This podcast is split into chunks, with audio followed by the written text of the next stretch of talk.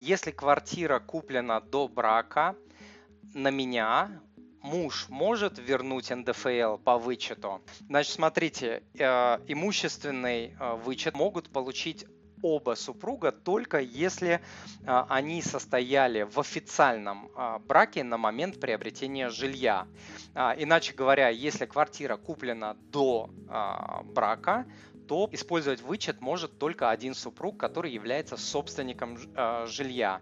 И это касается как основного вычета, так и вычета по процентам. Дорогой друг, если то, что вы услышали, было для вас полезным, то, пожалуйста, подпишитесь на мой канал, оставьте отзыв на iTunes или в Google подкастах, или просто пришлите мне электронное письмо с вашим отзывом. Я читаю все отзывы лично. Заранее большое спасибо.